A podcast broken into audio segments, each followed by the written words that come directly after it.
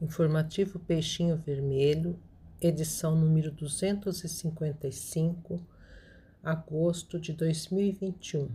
Coluna editorial pela Presidência. Dia Nacional da Educação Infantil. O mês de agosto é muito significativo para a educação. Dia 6 é o Dia do Profissional da Educação. Dia 7 é o Dia Internacional da Educação. Dia 11 é o Dia do Estudante. Dia 12 é o Dia Internacional da Juventude. E o dia 25 é o Dia Nacional da Educação Infantil. São datas importantes que atentam para a necessidade de valorizar a educação e o ensino. Vamos nos ater aqui na educação infantil pois a infância é o período da vida essencial para a renovação do espírito imortal. A educação é a mais importante prestação de contas que a sociedade tem o direito de exigir do Estado.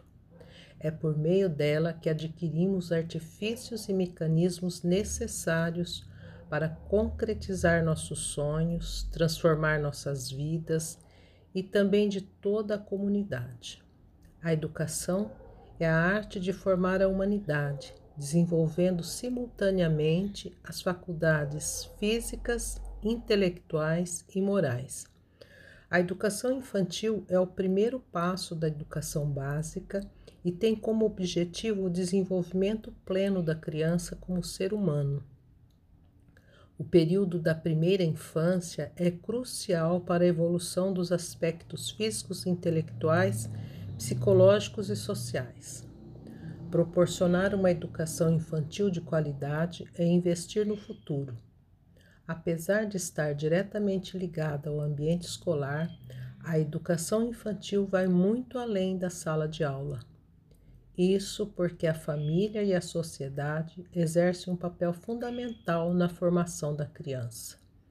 A importância do professor na educação infantil se reflete em toda uma sociedade.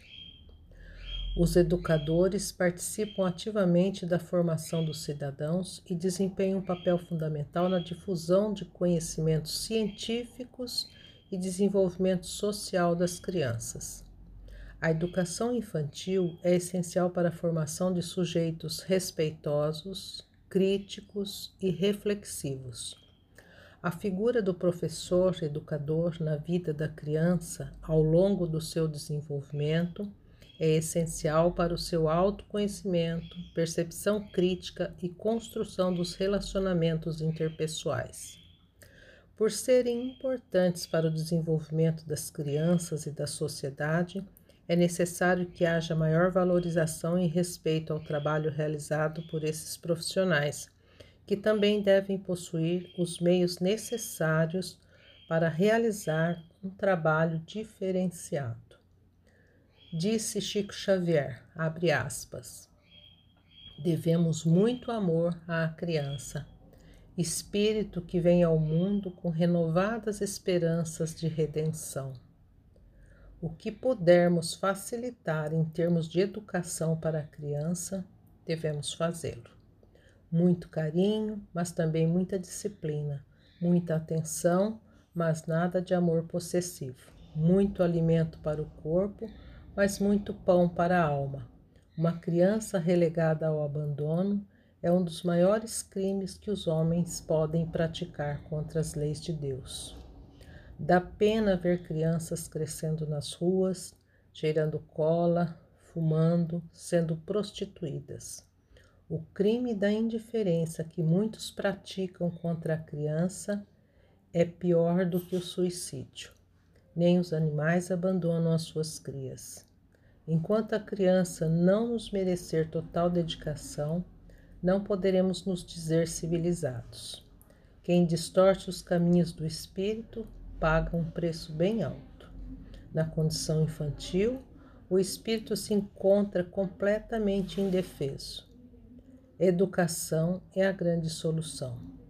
Allan Kardec, em obras póstumas, afirma: é pela educação, mais do que pela instrução, que se transformará a humanidade.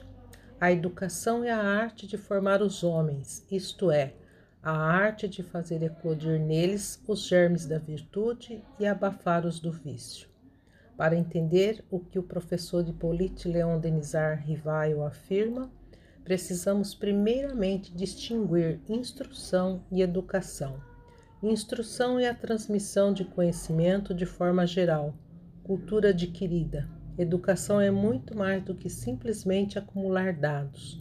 Educação é ensinar a utilizar adequada e beneficamente todo o conhecimento adquirido. A criança é uma edificação espiritual dos responsáveis por ela.